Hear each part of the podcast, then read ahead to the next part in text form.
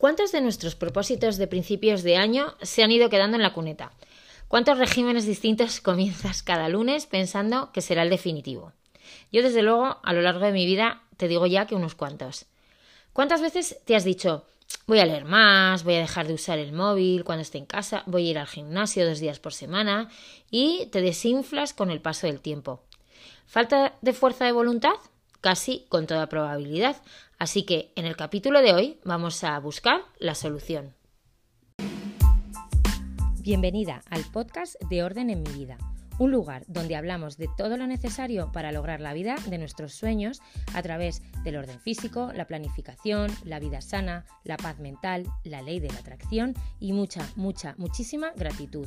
Si no quieres que la vida te arrolle, sino que quieres dirigirla, este es tu lugar. Me atraen mucho las personas con una fuerza de voluntad férrea, de esas que toman una decisión y no se bajan del carro ante ninguna adversidad. Siguen ahí, firmes. Quizá porque yo no considero que tenga una fuerza de voluntad de hierro. Pero, ¿por qué unos sí y otros no? Así que me puse a investigar sobre el asunto y empecé a liarme aún más cuando entró en juego un nuevo concepto, la disciplina. Fuerza de voluntad, disciplina, ¿es lo mismo o es diferente? El caso es que después de leer mucho al respecto encontré la luz al final del túnel y eso es lo que quiero compartir en este podcast. Escúchalo hasta el final. Comencemos con qué es la fuerza de voluntad. Las acciones humanas se dividen en dos tipos, las acciones voluntarias y las involuntarias. Como su propio nombre indica, las acciones voluntarias son aquellas que hacemos por decisión propia. La intensidad de esa decisión marca la diferencia entre que luchemos hasta el final o que nos quedemos a mitad de camino cuando las cosas se ponen complicadas. La fuerza de voluntad es la fuerte determinación de hacer algo, por muy difícil que sea, a base de autocontrol. La disciplina, por otro lado, es la capacidad de autocontrol que te permite mantener buenos hábitos en los que se apoya la fuerza de voluntad. Por tanto, la fuerza de voluntad y la disciplina, sin ser lo mismo, se complementan y van de la mano en el camino al éxito. Una persona con fuerza de voluntad tiende a ser más feliz porque logra alcanzar sus metas, pues se mantiene en la vereda correcta a pesar de las distracciones, de los inconvenientes y porque tira de ella en esos momentos para no flaquear.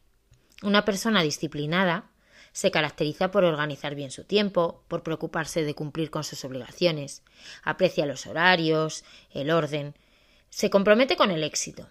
Tiene una disciplina que le ayuda a alcanzar sus metas. Entonces, ¿la clave está en ser disciplinado? Pues no, porque para ser disciplinado se necesita fuerza de voluntad. Volvemos, por tanto, a la casilla de inicio, volvemos a la falta de voluntad. ¿Por qué? ¿Por qué nos falta, falla o lo que sea que nos pasa?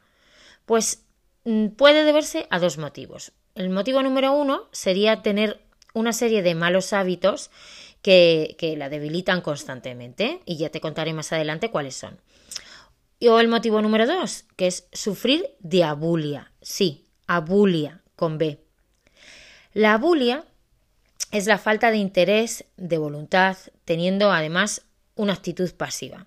Es una pérdida de la capacidad para entusiasmarse con algo y encontrar motivación. Y se manifiesta a través de un sentimiento de impotencia a la hora de, de realizar algo. Cuando estás deseando hacer algo pero no te ves capaz. ¿Te suena?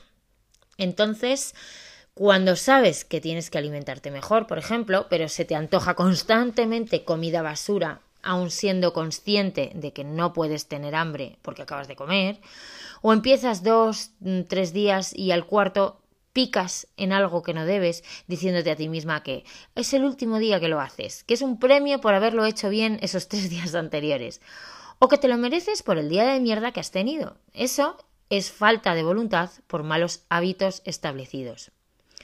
Cuando sabes que tienes que alimentarte mejor, pero pues pones una y otra vez ponerte a ello porque consideras pues que no es el momento o que sabes que al final lo vas a terminar dejando y para eso pues total pues esperas a que estar, a estar más motivada.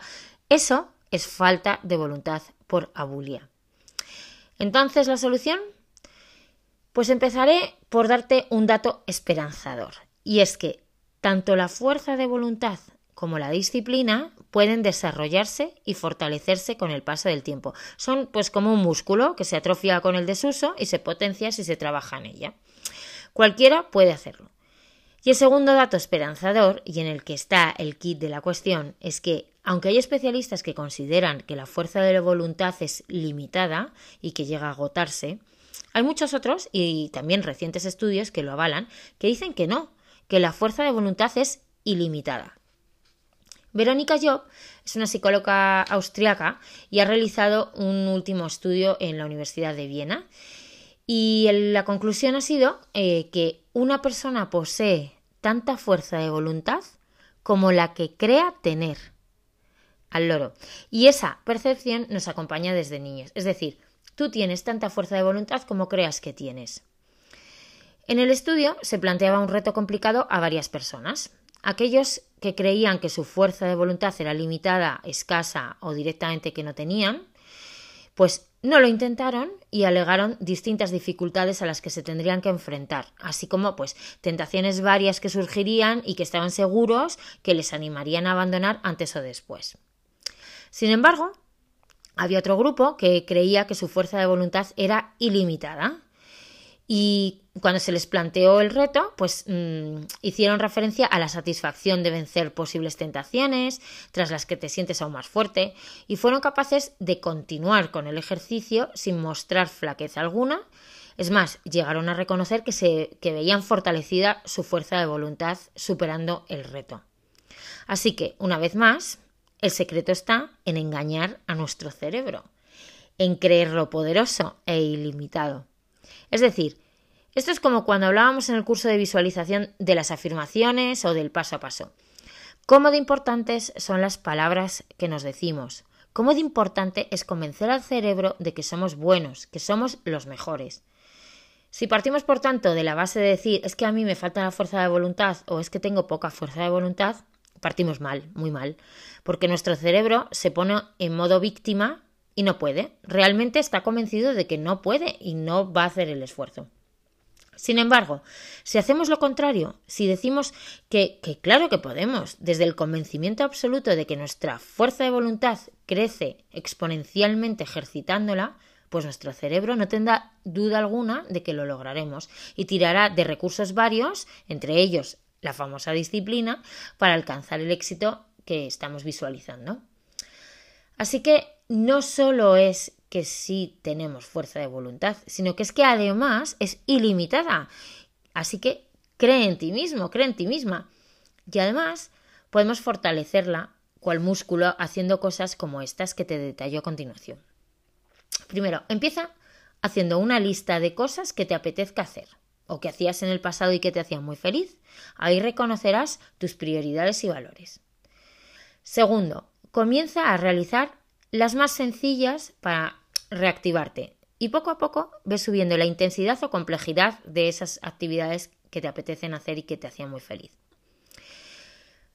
Número 3 sería forzar un poquito. Sal de tu zona de confort, pero sin exagerar. Recuerda que consiste en fortalecer, en un calentamiento, que no tenemos que rompernos el músculo ahí de golpe. Número cuatro sería no menospreciar el valor del descanso. Mm, siempre pensamos que es que hay que hacerlo todo, ir a contrarreloj, eh, sacar tiempo debajo de las piedras y al final el descanso es muy importante para el cerebro igual que para los músculos.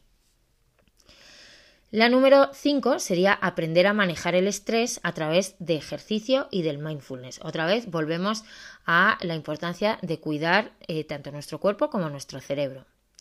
El número 6 sería mantener una actitud positiva. Por ejemplo, la práctica de gratitud te ayudará mucho, muchísimo. Así que ya sabes que tienes un curso maravilloso de casi dos horas para hacer en casa y que puedes encontrarlo en mi web. Y la última sería apoyarte en la visualización y las afirmaciones para encontrar la motivación que te ayude a mantenerte en el camino a tu meta. Ese es otro de mis cursos estrella, ya lo sabes. Así que, resumiendo, la clave del éxito está en dejar de creer que una no tiene fuerza de voluntad y por eso no es capaz de acabar lo que empieza, sino todo lo contrario. Hay que convencerse de que la fuerza de voluntad es ilimitada y que cuanto más la trabajemos, más poder obtendremos, más lejos llegaremos y más disfrutaremos del merecidísimo premio. Y como dice el famoso eslogan, Yes, you can do it. Y hasta aquí este capítulo del podcast. Espero que te haya sido ameno, interesante y sobre todo que encuentres alguna perla para incluir en tu vida y hacerla mejor. Si te apetece seguir aprendiendo, visita mi web ordenemivida.com y sígueme en Instagram, donde me encontrarás como Orden en mi vida. Nos vemos en el siguiente capítulo y no olvides que puedes crear la vida de tus sueños.